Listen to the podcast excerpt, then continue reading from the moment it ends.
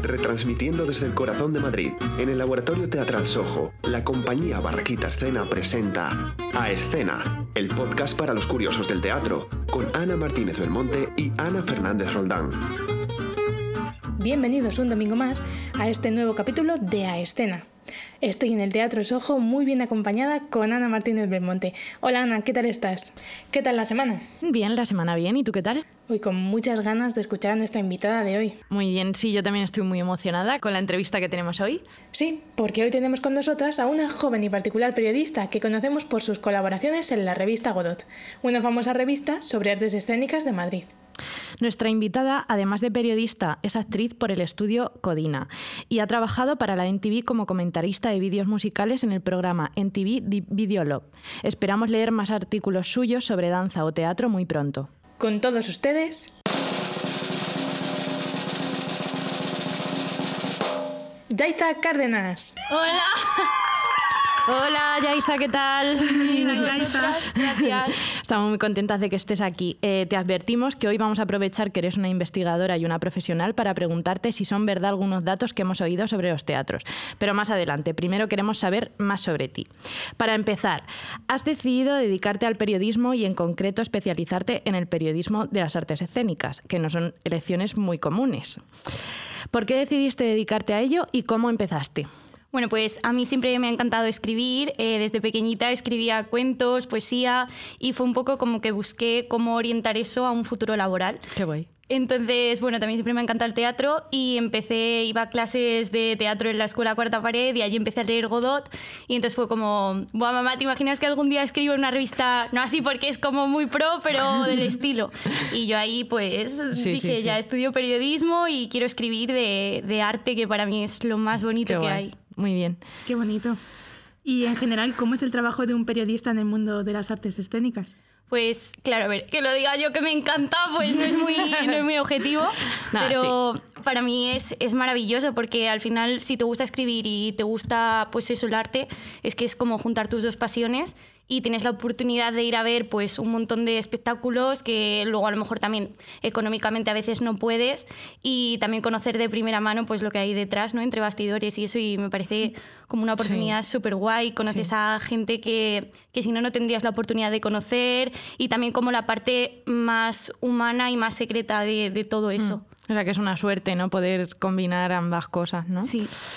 Muy bien, y seguro que has, eh, has, podido profundizar mucho sobre el mundo escénico y por eso te pedimos que nos cuentes algún dato que tú sepas y que nadie más o muy poca gente sabe sobre el teatro, por fin. Sí, pues bueno, una de las cosas así que yo descubrí que más me impactó, que vosotras seguramente lo sepáis porque fue haciendo el reportaje de Danza en Godot, eh, fue que los españoles gastamos eh, menos de un euro al año en, en danza.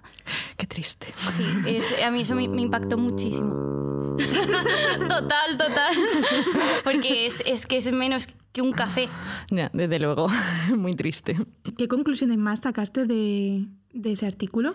A mí me, me, impactó mucho también, bueno, como que creo que a veces la, la parte de danza no está tan tan estudiada, tan, o sea, muchas veces me costó mucho sacar datos de informes eh, específicamente de la parte de danza, porque sí, es como sí. que hay teatro, cine, otras mm. artes. Y a otras veces, artes. Claro, tenías que a lo mejor sacar conclusiones de, pues, de otras artes y es como, mm. jope, eh, desglosad, porque... Sí es que es una profesión, hay sí. gente que vive de eso y si ni siquiera lo analizáis, lo, es como el resto, sí. pues me parece sí, feo y, mm. Y, que se le debería dar más, más importancia y como más exactitud a la hora de analizar mm. esas cosas. Sí, de hecho, eh, cuando se hacen muchas investigaciones o tal, yo por ejemplo con el TFM me di cuenta que, que, que, no hay nada de danza. Puedes investigar de deportes, de música, de teatro, pero ya te metes en danza o en algo así más específico. Hay muy poquito. Sé, poesía, por ejemplo, que mm. tampoco hay.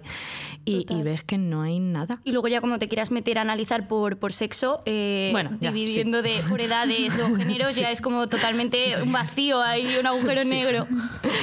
Horrible, pero bueno, no pasa nada. Hay que investigar más en danza, por favor. Sí. sí.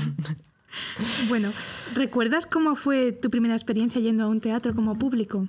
Pues eh, bueno, la verdad que yo, claro, siempre he ido al teatro desde pequeñita, entonces no tengo como una idea de, de la primera imagen, pero sí que recuerdo que bueno, teatro, entre comillas, pero un tipo de espectáculo que yo iba de pequeña, el primer recuerdo que tengo es los títeres del retiro. iba mucho con mis padres eh, y recuerdo pues que a mí me fascinaban. Yo era como de iba al retiro y me quedaba ahí y podía estar viendo el mismo espectáculo en bucle y ya hasta que mis padres me decían, venga, que se hace tarde, vamos a casa. Y yo como, no, no, no, no, no, no. que va a salir ahora, no. y me encantaba. Y luego pues también eh, ir al circo, que se tengo un recuerdo muy bonito, con mis abuelos cuando tenía, pues antes del colegio, o sea, es que tendría tres años o dos. Y fui a ver los payasos de la tele. ¡Ay, qué guay! sí, con la espada láser y todo. Y, y guay, ese para mí es un recuerdo súper bonito y creo que ya es el inicio de todo. Claro, sí, sí, sí. ¿Y como profesional? La sí. primera vez que fuiste, no sé pues si sería de actriz, que también ah. es, o de periodista. Ah, pues claro, primero... No puedes contarlas. Las dos. como actriz, eh, bueno, yo creo que fue es que había hecho muestras abiertas en escuelas, pero yo creo que la primera vez así un poco más profesional fue con el, grupo de teatro universitario, Arrojo Escénico, pues íbamos a teatros de, pues, por Móstoles, por tal. Y sí que fue, yo creo, como la primera vez ha sido un teatro más grande. Y luego con una compañía que estuve de teatro musical, igual que la gente pagaba ya por ir. Y, ¡Pagaban! Sí, es como si, bueno, que tú luego ves poco, ¿eh? pero, pero era, era guay porque era como, ¡guau! Pero también es una presión porque es como, ostras, que ya no es decir, venga, vienen amigos, tal, no, es que es como, es que están pagando por venir a verme. no conoces. Sí, sí, qué presión. Qué que no son tus padres. bueno, que también han pagado por venir a verte. Eso pero... que pagan. Además de tus padres y tus amigos, ha pagado gente que no conoces. Sí, wow. sí, sí, muy fuerte. Sí, ¿eh? Bueno, y dinos una obra que te haya marcado y por qué. Pues eh, mi obra favorita, a lo largo de la historia he ido viendo cosas que me han encantado y aún así no varía, que es Rebeldías Posibles, que estuvo en Cuarta Pared. La verdad que no sé decir ahora mismo de quién es, no me acuerdo, pero sé que estuvo programada allí. Y bueno, así breve, iba como... Mm, era una obra de teatro social y como que te incitaba a reivindicarte y empezaba porque un, un hombre pues eh, reclamaba 50 céntimos que le cobraban de más en la factura de la luz. Entonces, porque decía, eran todos los meses, todos los años, y era como, es que no es por estos 50 céntimos, es porque estos 50 céntimos cada mes a cada persona, ellos se están haciendo ricos a costa de nosotros. Y como nadie alza la voz, y entonces a mí eso como que me impactó y luego juntaba con temas de trastornos alimenticios, de eh, desahucios, como temas sociales, y pasabas de reírte, pero de llorar de la risa a llorar de, de mm. drama, decir es que esta situación es real. En unos segundos volvías a reír y me parece que eso es súper difícil. Sí, tal cual. Y tanto como actores como público me pareció eh, espectacular, o sea, tanto su trabajo como desde fuera el decir, wow, yo quiero estar ahí. Claro, qué guay. ¿Y qué tipo de, obras y de piezas o de danza, de performance, qué, te gusta ir a ver?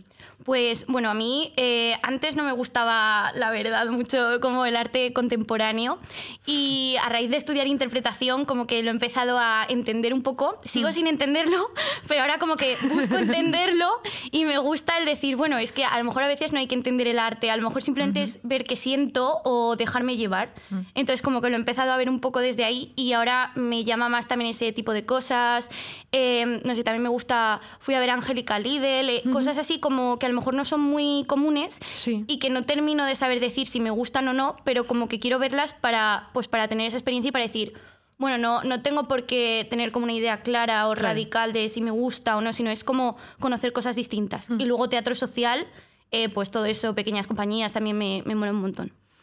Qué bien. ¿Y en cuáles te gusta o te gustaría trabajar? Pues bueno, sobre todo teatro social, me repito, pero es como para mí lo mejor. Y también me encanta cantar, bailar, no tengo ni idea, pero me gusta mucho. Entonces como que me encantaría también pues teatro musical. Mm, sí, sí. Bueno, ¿y qué son los teatros para ti? ¿Qué significan en tu vida? Yo creo que es un poco todo, ¿no? O sea, como una... Un, es una forma de salvarte. Yo creo en general el arte porque yo muchas veces que este año encima con la pandemia y todo, que a lo mejor, eh, pues como todos, ¿no? Pero lo he pasado muy mal y eh, un poco el arte, la música, o sea, cualquier huida un poco artística, creo que te ayuda como a reencontrarte contigo mismo y a la vez también te acerca a otros que a lo mejor eh, son personas que piensas que no tendrías cosas en común y luego a todos nos unen pues sueños, miedos y creo que es lo que, lo que consigue el teatro y, y lo que lo hace mágico. Sí, me quedo con lo de salvarnos, o sea, creo que, es la palabra justa. Creo que a todos en la pandemia nos, nos, ha salvado el echarnos un baile en el salón, eh, poner música para que fuese más llevadero el día, o sea, yo creo que a todos eh, el arte en cualquier vertiente, vertiente sí, nos ha salvado un especialmente poquito. Especialmente los conciertos que había mm. en, las plataformas, en YouTube, en Instagram, de, de, cantantes que estaban en su casa. Mm. A mí eso me, me, me, gustó mucho, yo eso, y además lo valoraba un montón. Sí, y, y, bueno, o sea, ya, ya, no para el público en general, sino para los artistas también ha sido una oportunidad, ¿no? Eh, eh, yo, por ejemplo, eh, todos los días hacía la clase de Tamara Rojo, ella en su casa y yo en la mía. Para mí, no sé, es una oportunidad de, de, de, de conocer más cosas, de, pues eso, de poder tomar una clase con una persona tan importante como Tamara Rojo, eso pues no lo he podido hacer hasta que no está en mi casa encerrada. Y qué generosa. y qué generosa ella. A mí, me pasó eso también en la pandemia. Eh, yo hice un curso de performance con Abel Azcona y fue a raíz de, eso también. Y fue como, ahora creo que hace más, pero que seguramente si no, no habría llegado a él. Claro. Y con gente de todos los países y eso es como muy, no sé, único. Mm. Pues... ¿Podrías contarnos una anécdota que te haya sucedido en el teatro? Eh, sí, sí, sí. lo que sea. Lo, que sea. lo tengo clarísimo porque yo creo que me marcó que no sé cómo luego he estudiado esto y no me eché para atrás. Eh, pero era pequeñita, en primaria hice de Virgen María eh, la obra de, de, Navidad, sí, intenso.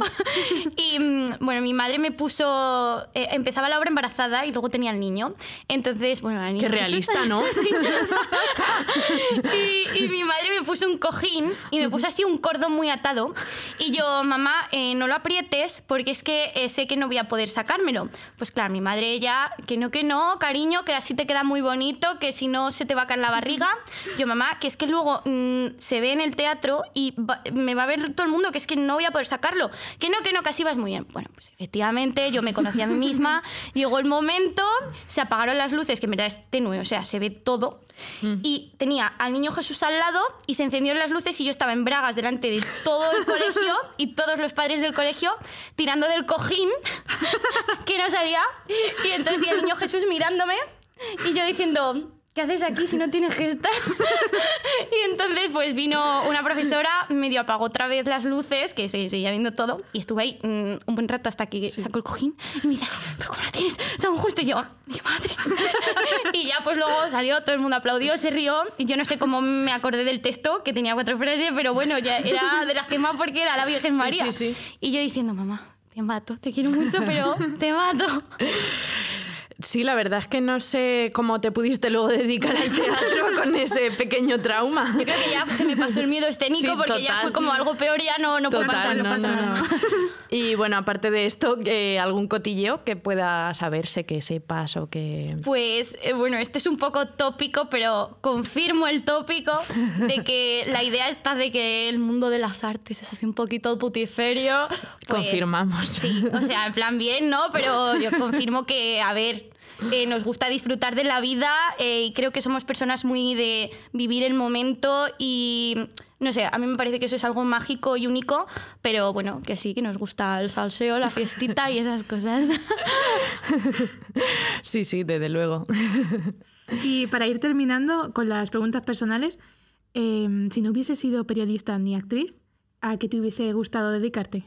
Pues bueno, eh, yo de pequeña quería ser, antes, bueno, siempre he querido ser escritora y eso, pero mm, y quería ser veterinaria mm. porque me encantan los animales, eh, tengo dos perritas y lo que pasa es que luego, claro, mi madre me explicó que igual el perro se ponía mal o el animal y se me podía quedar ahí o le tenía que abrir y dije no. Y también pensé en estudiar derecho, pero también por temas Bienvenida al club. pero luego aparte...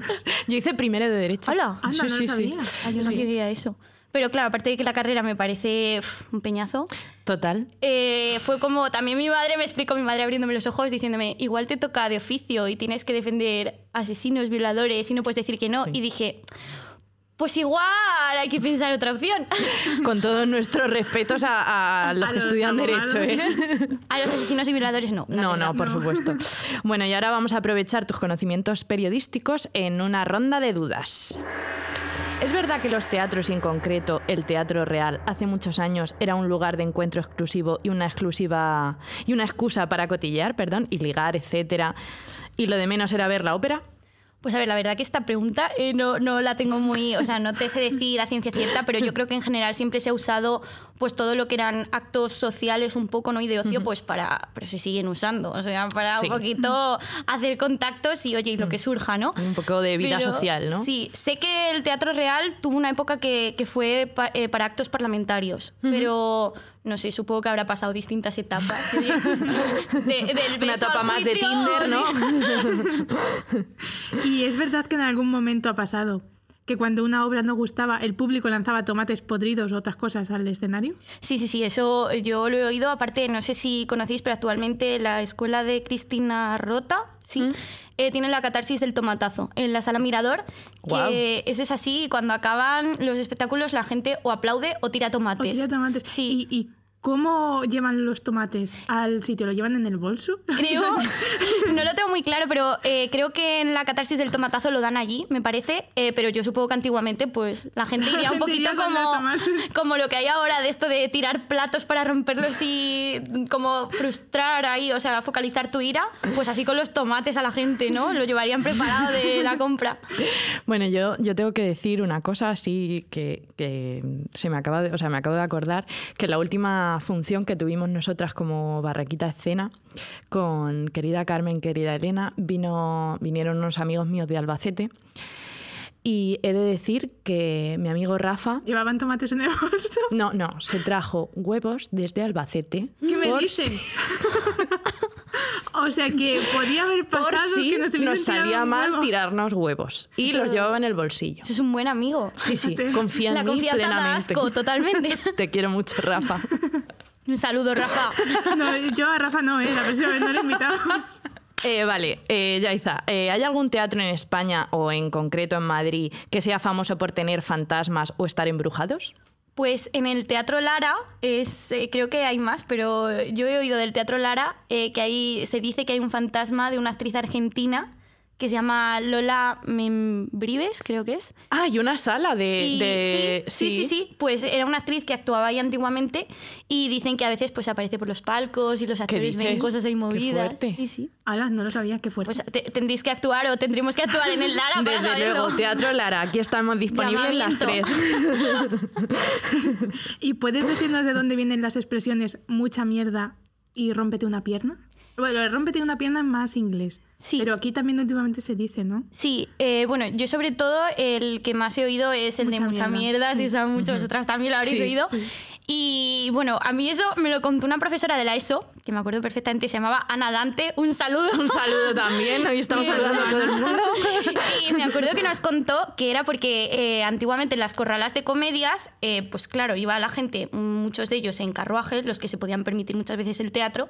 Y entonces, cuanto más público había, más carruajes, entonces más cacas al salir. Entonces la gente pues decía mucha mierda como de que tengas mucho público y tal. Y a mí eso me marcó y ya es como la anécdota que siempre... Eh, cuento a alguien en algún momento porque me parece fascinante. Sí, sí, a mí también, la verdad. Lo de rompete una pierna, no sé qué. Eh, creo que es por eh, como de los saludos, eh, como, bueno, ahora igual no tanto, pero antes se agachaban y eso, de mucho agacharte, pues que te rompan, las, piernas, pero sí. Pero tampoco hace falta, ¿eh? Tampoco hace falta.